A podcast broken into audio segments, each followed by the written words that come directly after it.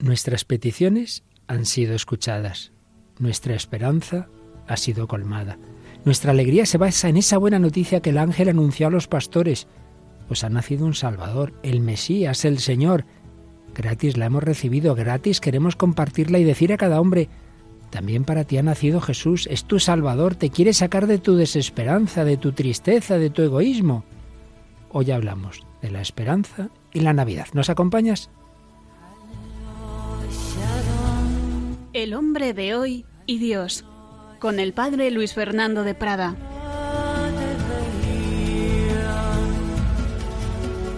Santa y feliz Navidad una vez más, no nos cansamos de decirlo, muy querida familia de Radio María. Además estamos en la octava de Navidad, es el mismo día litúrgicamente de la Navidad. Disfrutamos de que nuestra esperanza, la esperanza del Adviento y la esperanza de la que hablamos en este programa, se cumple en el nacimiento de Cristo.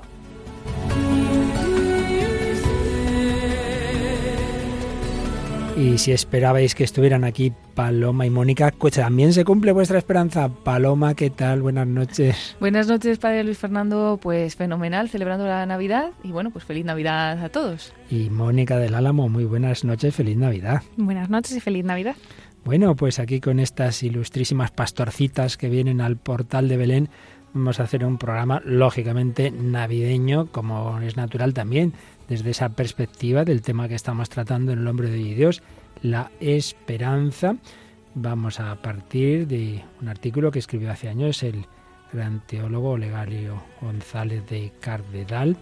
Vamos a traer hoy varios fragmentos de varias películas que en otras ocasiones han venido aquí, pero hoy queremos traer varios, varios de esos fragmentos de películas navideñas. Una, un clásico maravilloso de Frank Capra, ¿verdad, Paloma? Sí, la película Qué bello es vivir, y otro superclásico muy oscarizado en su momento. la película Ben Hur. Si nos da tiempo alguna más. Y una obra literaria, que en este caso no es un clásico de otros siglos, pero es una obra muy buena del siglo XX, ¿verdad, Mónica? Sí, se llama La sombra del padre. Y un testimonio de, de conversión, Paloma. Sí, vamos a traer la historia del inglés Kevin Dakin. Bueno, eso y mucho más va a conformar un programa que sin duda nos va a hacer disfrutar de cómo Jesús que nace nos trae la esperanza. Esa esperanza que también vemos en los testimonios de conversión que últimamente estamos ofreciendo en el hombre de hoy y Dios. El de la última semana, bueno, ha sido un montón de comentarios, pero vamos a recoger hoy los de la semana anterior, que no nos dio tiempo el otro día a mencionarlos, la entrevista a Nuria García. Sí, tenemos varios comentarios de esta entrevista entre ellos, bueno, Rodrigo Rodri nos decía muy buen programa, felicidades. Ana Isabel Tadeo, precioso testimonio, mi saludo especial para mi paisana, me alegro de su vuelta a casa. También Olivia Fernández decía, bendito sean Jesús y María por tocar nuestros corazones. Me gustó mucho el testimonio de Nuria, enhorabuena porque Dios todo lo hace nuevo. Y luego un comentario un poco más largo de Victoria María Alcázar, Decía, qué hermoso testimonio, Nuria. Yo me confirmé con 29 años y después hice los cursillos de cristiandad cuando tenía 33. Me confirmé tan tarde porque mi familia era de la BBC, bodas, bautizos y comuniones. No era muy practicante, pero en mi corazón ardía un fuego y al pasar delante de las iglesias decía, entra, tienes que entrar.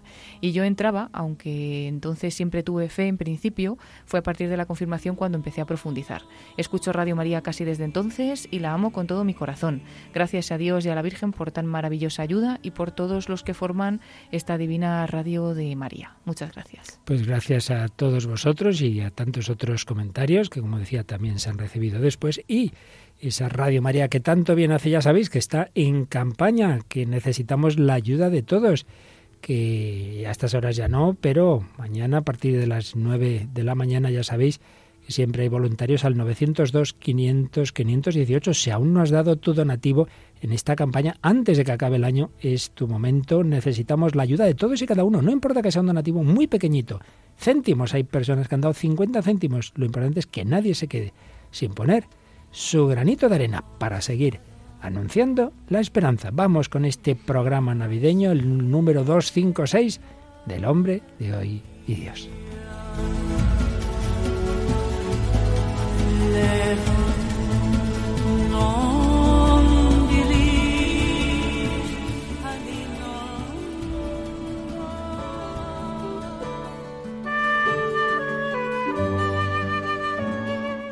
Cuando Joseph Ratzinger Benedicto XVI publicó La infancia de Jesús, el tomito de su trilogía sobre Jesús de Nazaret, dedicado a esos primeros momentos de la vida de Jesús, gran teólogo español Olegario González de Cardedal escribió un artículo que se titulaba De Bach y Berlioz a Ratzinger. De él entresacamos estas ideas. Hablaba de, cómo en ese, en ese libro, en esa infancia de Jesús, hablaba el Papa Benedicto del inicio de la vida de Jesús y recordaba González de Cardedal unas poesías de T.S. Eliot donde decía, en mi comienzo está mi fin, en mi fin está mi comienzo. Pues bien, los evangelistas describieron el inicio de Jesús, su infancia, desde su final, la resurrección, porque cuando tuvieron la experiencia de que aquel a quien los hombres habían crucificado, Dios lo había resucitado, les fue inevitable preguntarse por el sentido de todo lo que habían vivido con Jesús y sobre todo pensar quién era y desde dónde venía, para que Dios hubiera actuado así con él. Y así hicieron un proceso de relectura de lo vivido, hasta llegar al mismo nacimiento de Jesús. El que ha resucitado es el mismo que ha muerto en la cruz, el que ha predicado el reino, el que ha nacido en Belén. Y concluyeron, este a quien Dios ha resucitado es su Hijo, y el que nace en Belén es ese mismo Hijo encarnado.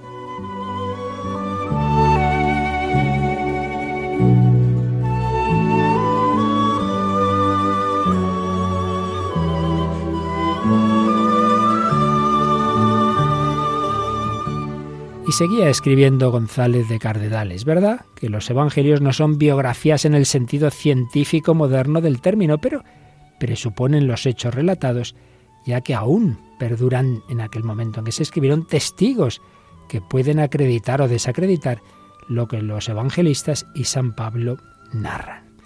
Pero ¿tiene sentido hablar de la infancia del Hijo Eterno de Dios, compartiendo esa encarnación, ese nacer como nosotros, esos primeros pasos, son los relatos de Navidad, algo más que cuentos de Navidad como los de Dickens. Reducirlos a mito o mera poesía es la eterna tentación del hombre ante la condescendencia divina. Han suscitado tanta poesía y tanta música porque son mucho más que eso. Es que los hombres no nos atrevemos a creer que Dios, siendo bueno de verdad, quiera compartir destino con nosotros, que sea en Manuel. Pero ciertamente, el Dios cristiano no es ese Dios de los deístas, ese motor inmóvil, ese relojero que dio cuerda al mundo y se olvida de él. Lo que afirman los evangelios es que Dios se ha insertado en un mundo que es su creación, y actúa por medio de ella, colaborando con el hombre y siendo hombre. Este es el sentido del milagro. Dios se inserta en el mundo para ayudar al hombre. Así se entiende la encarnación como nueva creación del Espíritu, haciendo surgir la humanidad de Jesús en el seno de María. Así se entiende también la resurrección como anticipación al corazón de la historia de la recreación gloriosa del final concepción virginal, encarnación y resurrección consuman el milagro originario que es la creación, Dios dándose en su amor y libertad creadora hasta el extremo de la carne.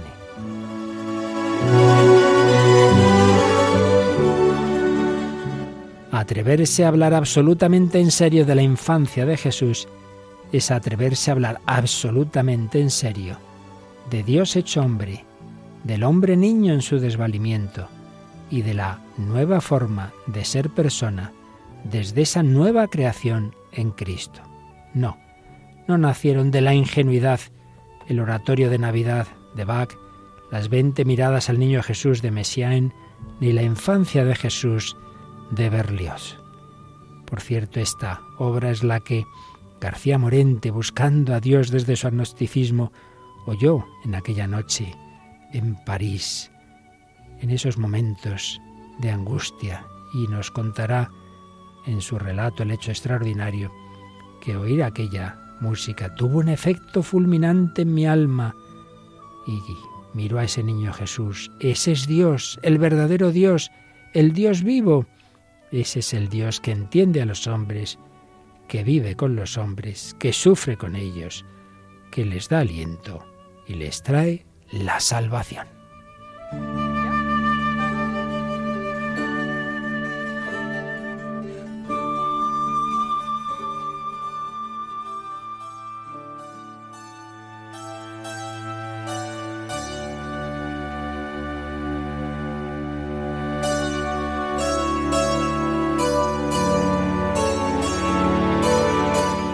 Aquí seguimos en Radio María en El Hombre de Hoy y Dios, en este programa sobre esperanza y encarnación, nacimiento del Hijo de Dios para nuestra salvación, ese nacimiento que nos trae el cumplimiento de nuestras esperanzas. Llevamos muchos programas dedicados a la esperanza. Nuestra esperanza tiene ese fundamento que Dios, el Creador, nuestro principio y nuestro fin, se ha hecho nuestro camino también nuestro compañero de camino, ha puesto la tienda de campaña en medio de nosotros, como estaba esa tienda del encuentro en medio del pueblo de Israel en su peregrinación a la Tierra Santa.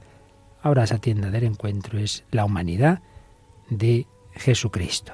Tantos hombres no lo conocen, tantos hombres cuando tienen problemas, cuando llegan las angustias, cuando se arruinan, cuando se rompe una relación, se hunden, incluso están tentados del suicidio, y digo esto porque, como sabéis, es lo que ocurre en una famosísima y maravillosa película de los buenos años de Hollywood, de aquel gran director católico que fue Frank Capra. Varias veces hemos traído fragmentos de esta película, pero creo que vale la pena volverlo a hacer con un fragmento que quizá no hayamos traído en otras ocasiones. ¿Qué película decimos, Paloma? Es la película Que bello es vivir, del año 1946, y como bien decías, está dirigida y producida por Frank Capra, que además se llevó el Globo de Oro al mejor director. Interpretada por el grandísimo actor que fue James Stewart, y realmente es una preciosidad. Bueno, simplemente recordamos que James Stewart, George eh, Bailey en la película, es un hombre bueno, bueno, bueno, que ha hecho el bien a todos, pero alguien le hace una gran jugada, se arruina, le quieren llevar a la cárcel, está en un momento de depresión, intenta suicidarse, Dios le envía un ángel y escuchamos un diálogo entre ese ángel misterioso y George Bailey.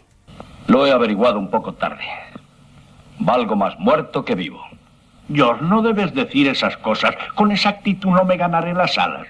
Tú no sabes todo lo que has hecho. Si no hubiera sido por ah, si no hubiera sido por mí, todo el mundo viviría mejor. Mi mujer, mis hijos, mis amigos. Óigame, óigame, señor Ángel. ¿Quiere irse a otro sitio, por favor? Ah, veo que no lo entiendes. Tengo una... Ah, déjeme en paz.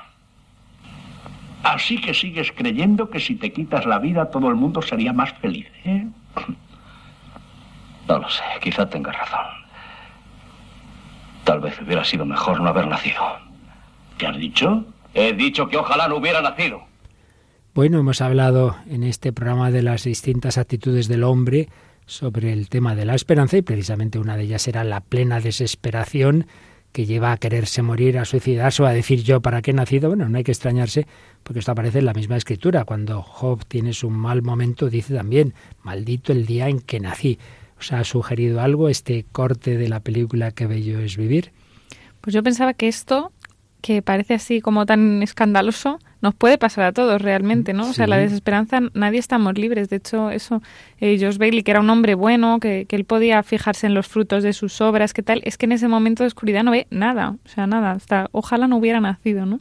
No ve nada. Y quizás, pues, eh, por ver un poco la otra figura, la figura del ángel, eh, muchas veces en nuestra vida podemos ver esos momentos en los que no eh, estamos solos, todo es fatal, hemos hecho lo peor del mundo, pero también tenemos siempre cerca algún ángel que Dios nos envía, aunque no sea así un ángel, sino personas que están cerca de nosotros que nos enseñan a ver también esas cosas buenas que, hemos hecho en nuestra vida o que, que realmente Dios nos ha dado ¿no? y las tenemos, porque también sepamos verlas, porque a veces nos falta ese abrir los ojos ¿no? a, la, a la esperanza porque estamos tan, tan cerrados que bueno, Dios siempre sabe cómo iluminarnos, ¿no? Me parece muy buenas vuestras dos aportaciones y yo añadiría lo de Paloma, que si no, nos llega ese ángel, que también nosotros, cada uno de nosotros, intentemos ser ese ángel cuando vemos que una persona está triste, está desanimada, porque además se suele comentar con los suicidios que más de una ocasión los que están al lado dicen, yo no me lo hubiera imaginado, pero no lo habías visto que estaba mal. Hay, hay unos signos que hay que estar un poco atento y acercarse a esa persona y tener ese diálogo que puede salvar una vida y que puede salvar una eternidad. Bueno, malos momentos los tiene todo el mundo, también los tuvo San José,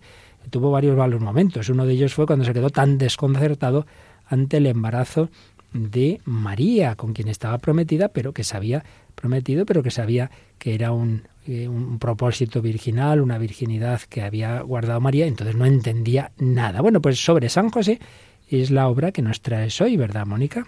Sí, esta obra que es La sombra del Padre, que es la verdad una obra preciosa que no tiene desperdicio, vamos, pero ni una sílaba, ¿no? Es de un autor polaco de Jan Dobranciski o algo así.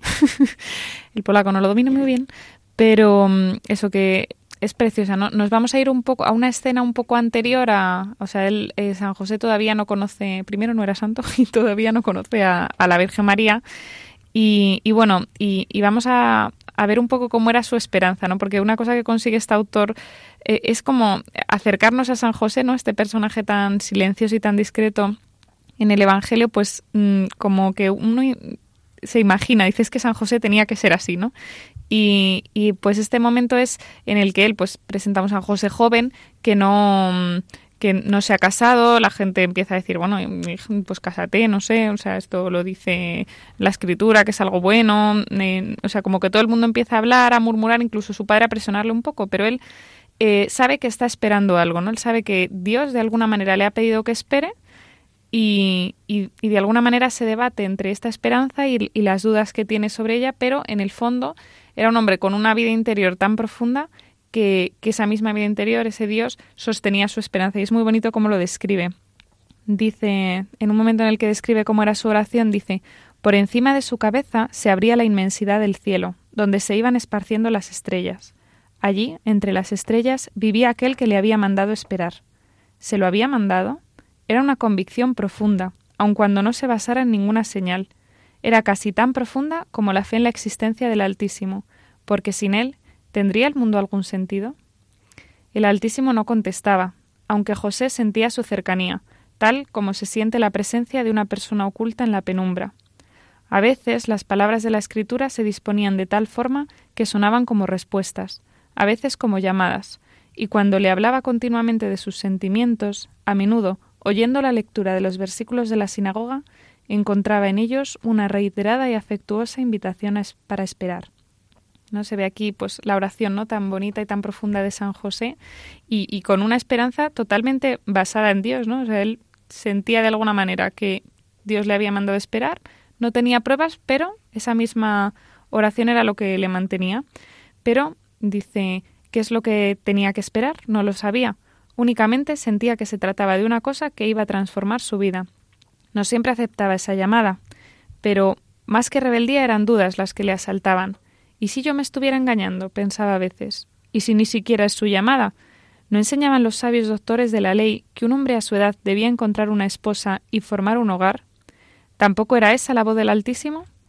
Tal vez el resentimiento de su padre estaba justificado, mas en cuanto empezaba a rezar, las dudas se disipaban. Al contrario, tenía la certeza de que él deseaba esa espera, la deseaba como pidiéndola.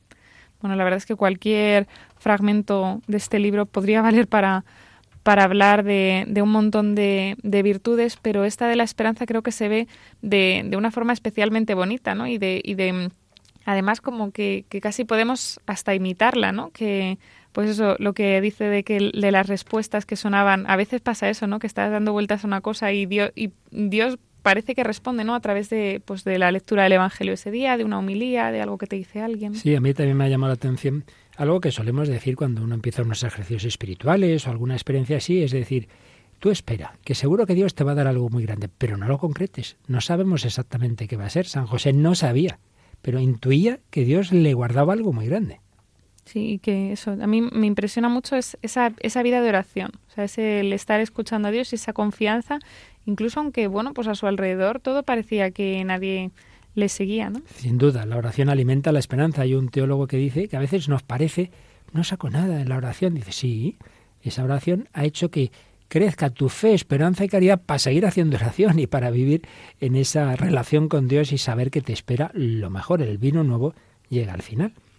Y luego quería mm, eh, rescatar una parte así del final, que es ya después, bueno, ya ha conocido a Miriam, ya ha tenido todas sus dudas, todas sus, bueno, todas, seguirá teniendo, ¿no? Según pone en el libro hasta casi el final de su vida.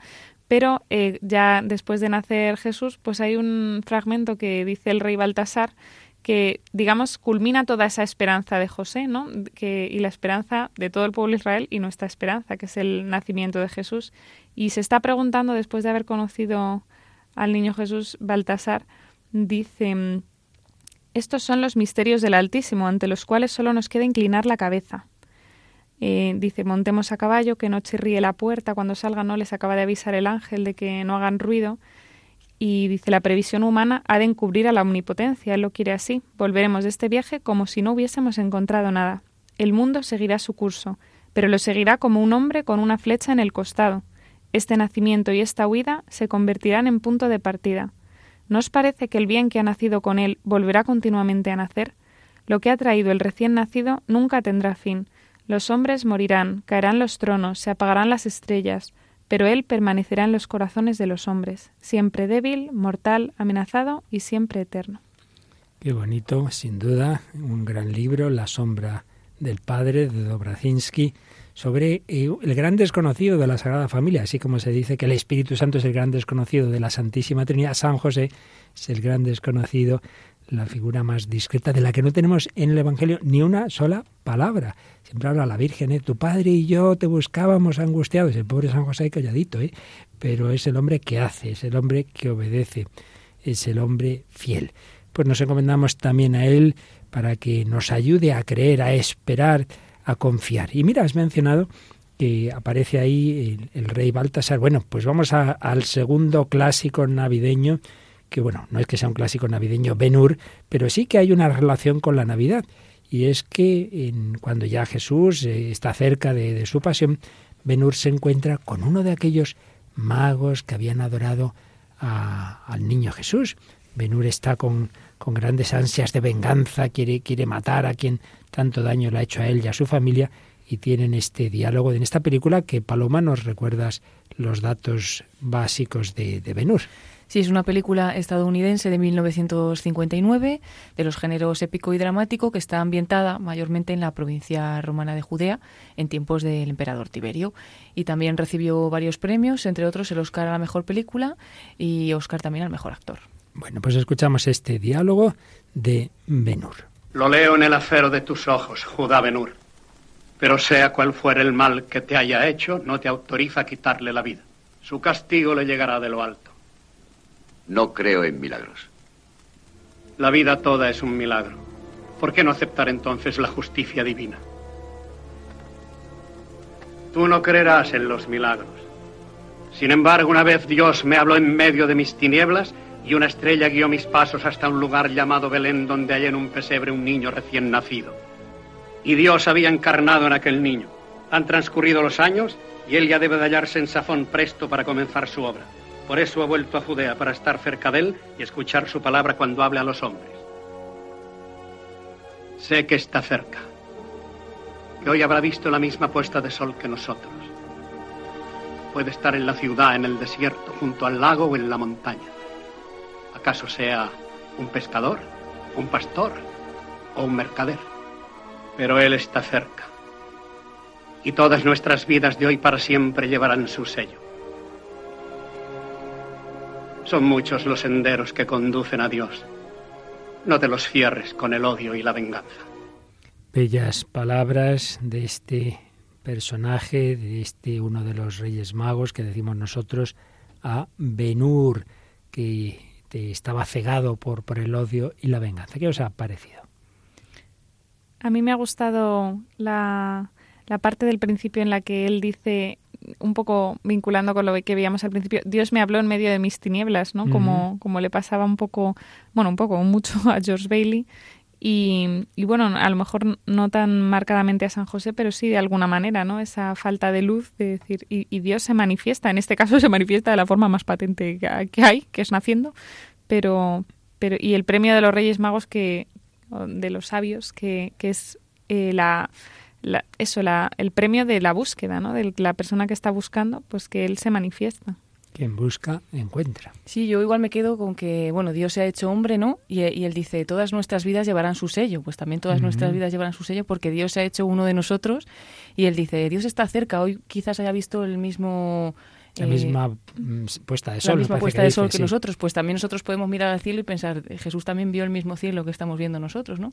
Es uno de nosotros, se ha hecho uno de nosotros y también está, está cerca. Eso me recuerda una, una palabra del Vaticano II, Gabinete Spes, que Juan Pablo II citaba muchísimas veces. Eh, Cristo se ha unido en cierto modo a todo hombre incluso aquel que no lo conoce, incluso aquel que no está bautizado, que no es cristiano, pero Cristo se ha unido a él también, porque como bien dices Paloma, se ha hecho uno de nosotros, se ha hecho nuestro hermano, es nuestra cabeza, el hombre está hecho por Cristo y para Cristo. Y esa estrella de Belén es signo de esas estrellas que todo hombre recibe de una manera o de otra, antes o después en su vida. Dios le dice, yo te he creado para mí, estamos hechos para Dios y Dios se nos acerca en Cristo, en el hombre Cristo Jesús, Hijo de Dios. Bueno, y como tantas veces vemos, a todo hombre también le llega un, tipo de mensaje que muchas veces se manifiesta en la música, se manifiesta en el cine, incluso en el que no es específicamente religioso, o en esta canción que nos trae hoy Mónica, donde también podemos hacer una lectura en clave de esperanza cristiana. ¿A qué nos referimos?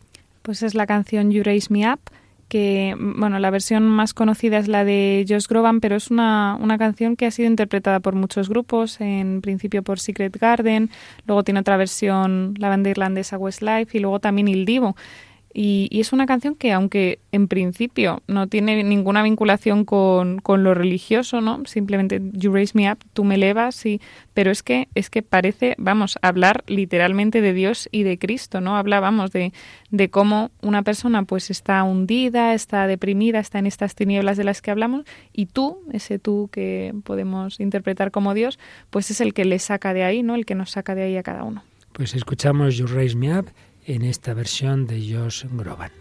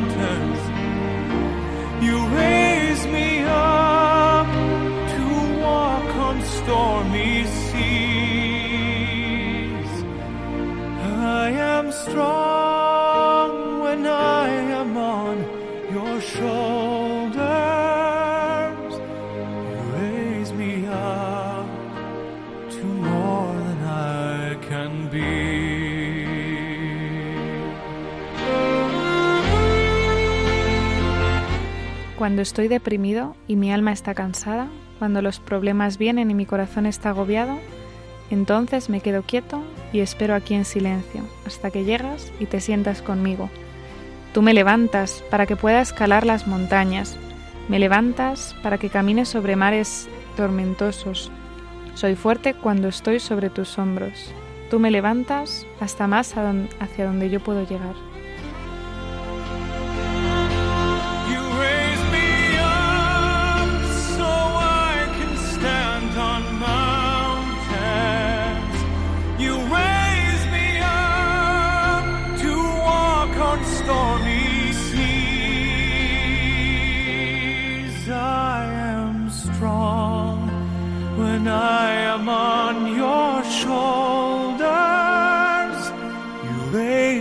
Raise me up to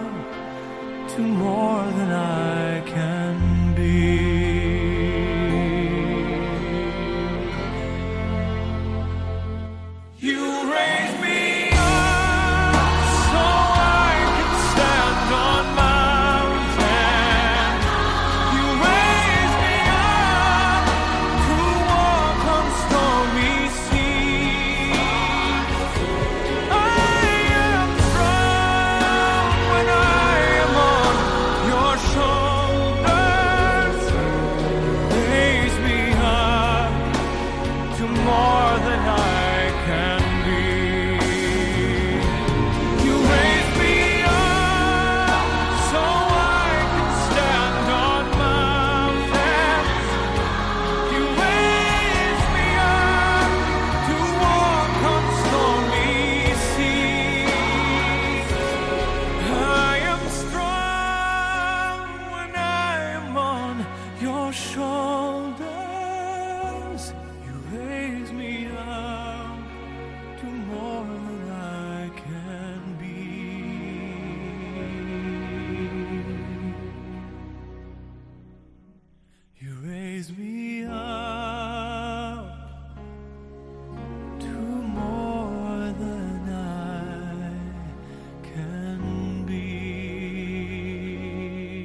You Raise Me Up de Josh Groban, una versión más amplia de esta canción aparece también estas palabras, no hay ninguna vida, no hay ninguna vida sin su hambre, cada inquieto corazón late tan imperfectamente, pero cuando llegas y me llenas de maravilla, a veces creo vislumbrar la eternidad. Como nos decía Mónica del Álamo, siendo una canción humana, sin en principio sentido religioso, que duda cabe que cuando uno oye esto de tú me levantas, tú me llevas sobre tus hombros, pensamos en Jesús, el buen pastor, que nos ha elevado, que nos ha sacado del abismo, de la tristeza, de la desesperación, de nuestras esclavitudes, de nuestros egoísmos.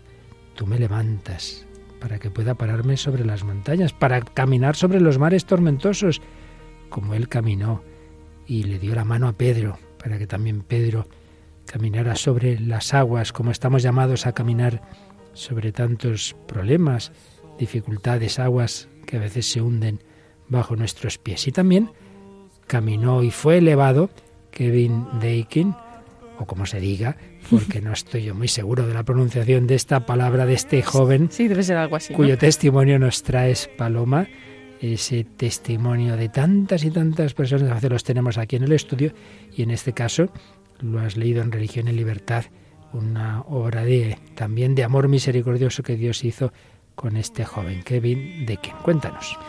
Pues sí, Kevin Dakin, que también pensó a lo largo de su vida en suicidarse, como hemos contado también de esa película, Qué bello es vivir. Y bueno, pues él tuvo una infancia normal, dentro de lo que cabe, nació y creció en Oldham, cerca de Manchester, en Inglaterra, en el seno de una familia unida y cariñosa, eh, junto con sus padres y tres hermanos. El padre, él cuenta que, que sabía poner orden y disciplina, que así era como los mantenía en el buen camino y que les hizo saber distinguir entre lo bueno y lo malo, de dónde está el bien y el mal, y tenían una conciencia bien formada. Ahora eh, también Kevin considera este rigor paterno como una bendición, porque es una guía moral que le, que le ayudó luego para poder reconocer su error y volver eh, de vuelta a casa, ¿no? al camino de regreso. También pues dice que una figura familiar muy importante en cuanto a la fe en su familia, que fue su abuela, gracias a ella, su hermano mayor y, él fueron monaguillos. También algunos maestros de escuela recuerda que uno de ellos le habló de Fátima y que en ese momento quedó muy enganchado a la Virgen y añadió a sus oraciones normales que hacía en casa pues un misterio del rosario. Y también otro maestro les habló del corazón de Jesús y desde entonces se quedó con esa ejaculatoria, ¿no? Sagrado corazón de Jesús, en vos confío. Y más tarde, dice él mismo, esa oración le iba a salvar la vida. Esto es, fue un poquito su infancia, luego en la adolescencia y en la juventud, pues ya cambió bastante y se alejó de un poco de su familia y buscando libertad, pues empezó con malas amistades a beber alcohol y a fumar también marihuana. Él dice que solamente lo hacía porque sus amigos lo hacían. En ese periodo además se juntó que su padre, que era entrenador profesional de rugby, se tuvo que trasladar fuera de donde ellos vivían y el joven Kevin pues quedó un poquito más, más libre en casa de sus abuelos con un poquito más de libertad para seguir sus propios intereses. Entonces en esa libertad empezó a hacer lo que le daba la gana y fue atraído por seducciones del mundo que me rodeaba, así cuenta él. Sin embargo, hubo un episodio en su vida cuando tenía 18 años que uno de sus amigos del equipo de rugby murió atropellado por un camión. Había pasado el día bebiendo con otros amigos y bueno, por hacer un poquito la gracia, saltó, se agarró a la parte trasera del camión y con la idea de poder eh, ser llevado hacia su casa, enganchado en el camión, pero al final se cayó y bajo las ruedas murió aplastado. Kevin eh, tuvo un gran shock porque eh, él pensó que esa tarde podía haber estado con sus amigos y que si hubiera estado probablemente habría hecho lo mismo que su amigo, engancharse al camión. Entonces, bueno, quedó muy marcado y también se juntó con que en el entierro se encontró con un amigo del colegio que tenía una vida muy diferente a ellos. Vivía una vida buena, casta, con oración, y mientras él estaba ahogado en un mar de impureza y de hábitos mundanos, pues le impresionó mucho la paz y la confianza que tenía este chico. Sin embargo, a estas alturas, Kevin ya cuenta que él ya sufría de depresiones y de ataques de, ansiedad. Sin embargo, bueno, seguía atraído por la aventura, fue a la universidad eh, de Trent, no mejoró mucho su vida, estaba estudiando ciencias biomédicas y con 21 años cayó en un pozo negro eh, de tristeza que parecía que no tenía salida.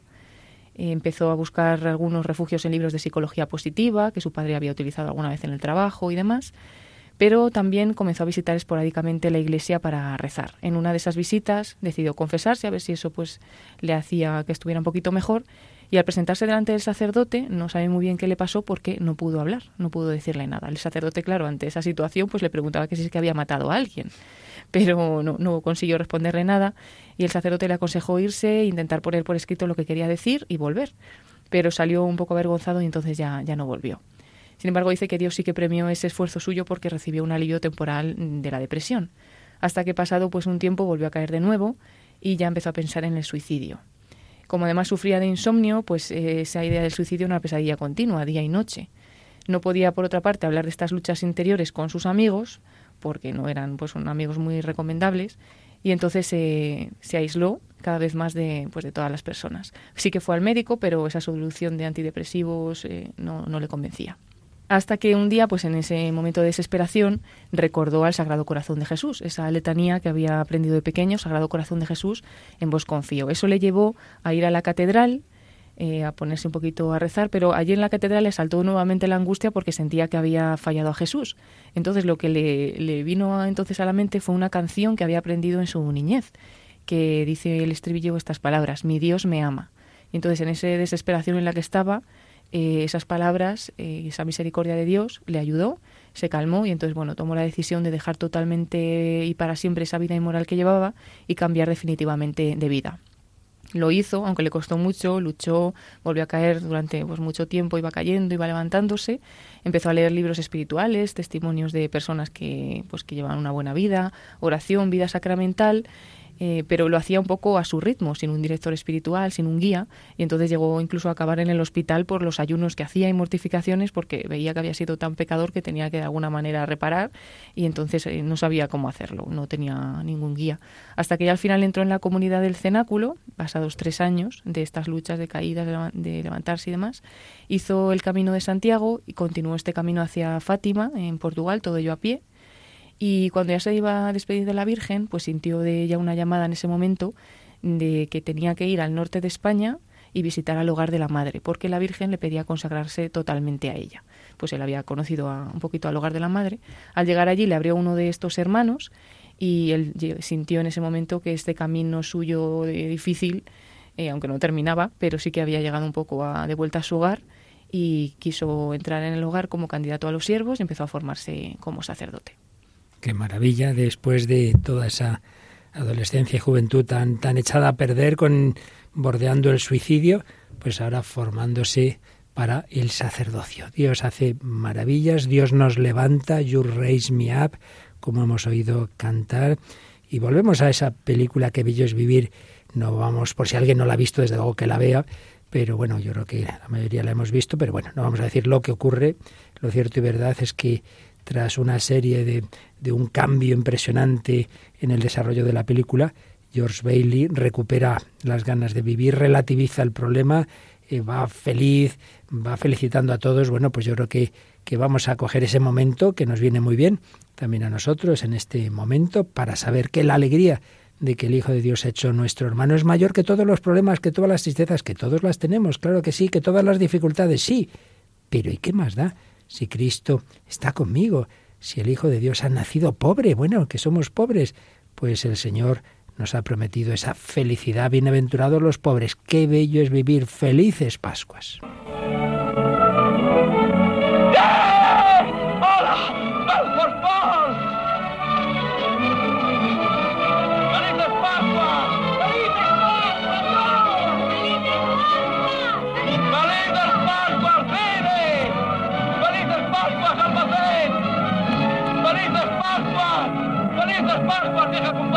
Prácticos! ¡Eh! ¡Felices Pascuas, señor Pote! ¡Feliz año nuevo! que pasarás en la cárcel? ¡Vete a casa! ¡Te están esperando! ¡Mari! ¡Mari! ¡Oh! ¿Qué tal, señor inspector de Hacienda? ¿Cómo está? Señor Bailey, hay un déficit. Sí, lo sé, de ocho mil dólares. Tengo aquí un papel. Apuesto que es la orden de mi arresto. ¿No es maravilloso? ¡Felices Pascuas! ¿Dónde están los periodistas? ¿Dónde está Mari? ¡Mari! ¡Ay, deliciosa casa llena de corrientes de aire! ¡Mari! ¡Mari! Qué deliciosa casa llena de corrientes de agua, una deuda de 8.000 dólares, qué maravilloso. La verdad es que es impresionante cómo ha cambiado la actitud de este hombre. Sí, hasta decir, hola, buenas noches, señor inspector, de Hacienda. directamente, ¿no? O sea, se nota, bueno, lo ha cambiado todo hasta el punto que no le importa que le arresten, no le importa, incluso hay, aquí se ve muy bien la, la, injusticia porque te enfadas. Aquí yo es que me enfado un montón con el señor Potter en esta película.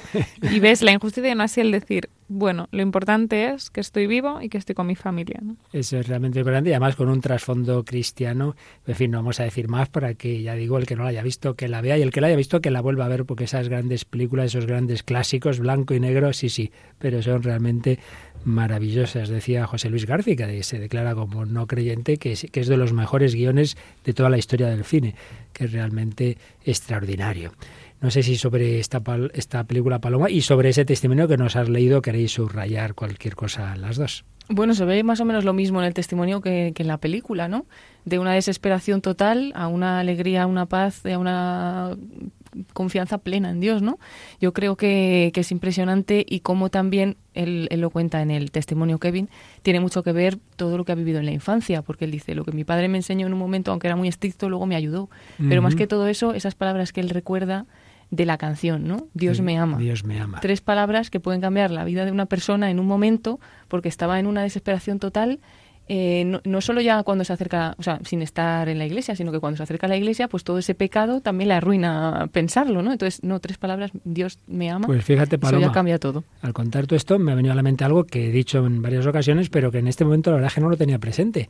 Aquella impresionante historia que tenemos aquí en Radio María de un hombre que quiso venir a, a la radio a contar que la noche anterior iba en su coche a suicidarse y que estaba oyendo un programa cuya conductora repitió varias veces, allá donde estés, sea quien seas, no te olvides, Dios te ama. Le llegó al corazón, se dio media vuelta y no se suicidó, gracias a esa palabra que oyó en Radio María, la fuerza de la esperanza. Bueno, hoy es un programa eh, de mucha alegría, de mucha música, de mucho cine y vamos a volver a escucharlo y lo hemos hecho en otras ocasiones, esa preciosa composición Immanuel Sons of Praise de Michael Carr, pero en esa versión de esos niños de un colegio de Pamplona que cantaron en la Catedral de Pamplona allá por el año 2016 escuchamos esta, esta preciosa canción al Emmanuel, al Dios con nosotros, el fundamento de nuestra alegría y de nuestra esperanza.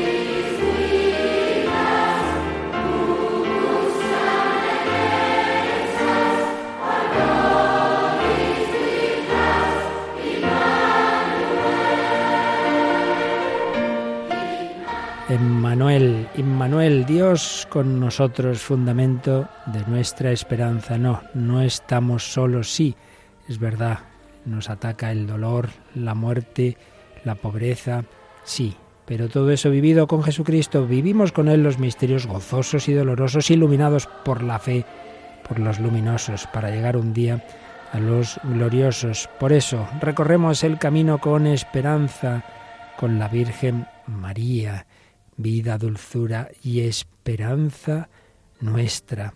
A ella, el Papa Benedicto XVI, en su preciosa encíclica sobre la esperanza Espesalvi, dedicaba estas palabras en el número 50 de esa encíclica.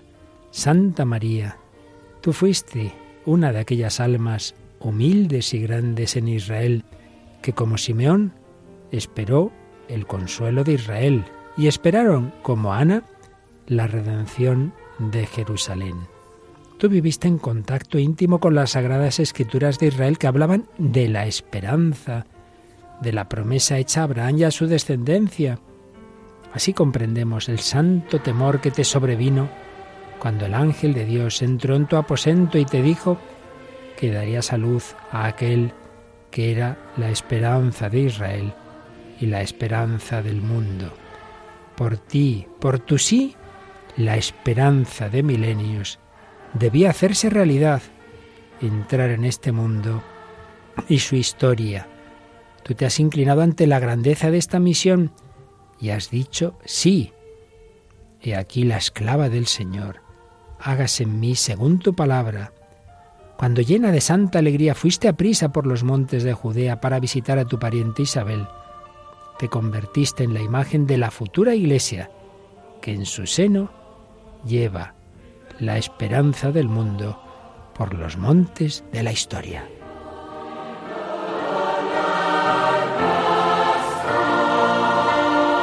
Y María, y María, como sabemos, cantó esa esperanza, esa misericordia de Dios en el Magnificat. Y vamos a terminar este programa con la versión en que mm, se representa como María está diciendo ese Magnificat en una película, ¿verdad, Paloma? Sí, es la película Natividad, la más reciente de las que hemos estado hablando hoy, es del año 2006, hecha en Estados Unidos y bueno, pues es la historia de, la Virgen María. Aunque tiene alguna cosa, como tantas veces ocurre con las películas sobre el Evangelio, no muy precisa, pero bueno, lo que vamos a escuchar está muy bien, es ese magnífica de María con María. También nosotros damos gracias a Dios porque se ha hecho nuestro hermano, porque es Emmanuel, porque es Dios con nosotros, porque Jesús camina, nos lleva de la mano con María a la casa del Padre.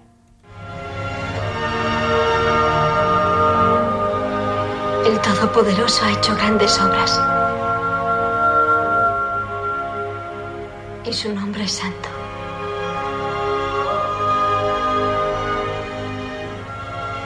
Ha mostrado su poder. Ha confundido a los soberbios.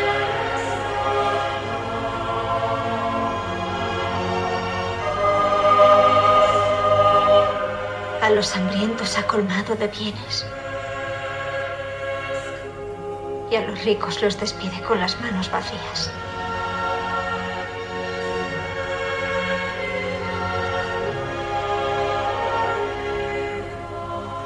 Ha derribado del trono a los poderosos y ha enaltecido a los humildes.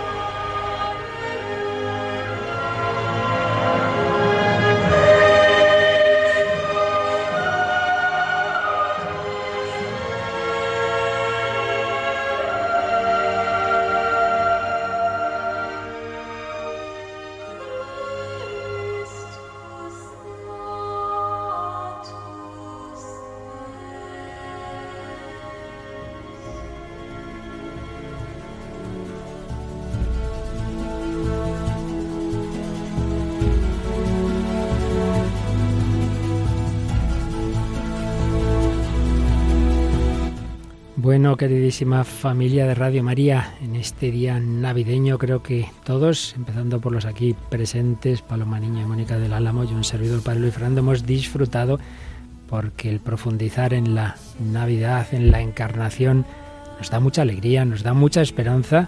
Jesucristo no nos abandona. ¿Qué te ha parecido, Mónica, lo que hoy nos hemos enriquecido? Pues fenomenal, me voy con las pilas cargadas, la verdad. Eso es lo bueno, que el Señor recargue nuestras pilas, aumente nuestra fe, nuestra esperanza. Muchísimas gracias. Y en el año nuevo, más libros, ¿eh? Pues sí, allí nos pondremos a leer. Eso es. Bueno, Paloma, antes de despedir a nuestros oyentes, recordamos que nos encantan sus comentarios, sus sugerencias, sus mensajes.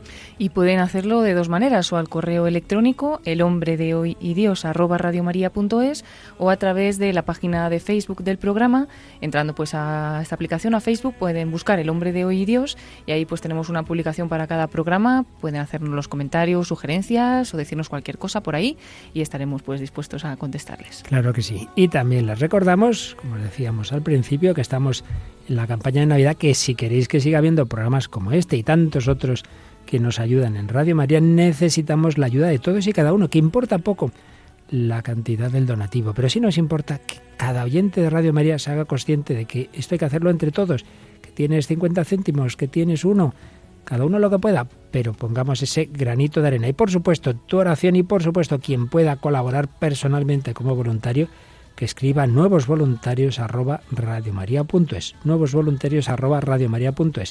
Y para donativos entráis en nuestra página web radiomaria.es, ahí veréis las cuentas, cómo se puede hacer un donativo a través de esa página web. Y por supuesto, lo más sencillo es el número de teléfono que de 9 de la mañana a 10 de la noche más o menos siempre hay alguien que atiende. 902-500-518 para seguir extendiendo la esperanza, la alegría, la certeza de que Dios está con nosotros. Emmanuel, Paloma Niño, Mónica del Álamo os han acompañado junto a un servidor, Luis Fernando de Prada. Muchísimas gracias a todos. A seguir disfrutando este precioso tiempo, santa y feliz Navidad. Y con el Señor hasta que Dios quiera, hasta el año que viene si Dios quiere, y hasta que Él nos conceda su bendición.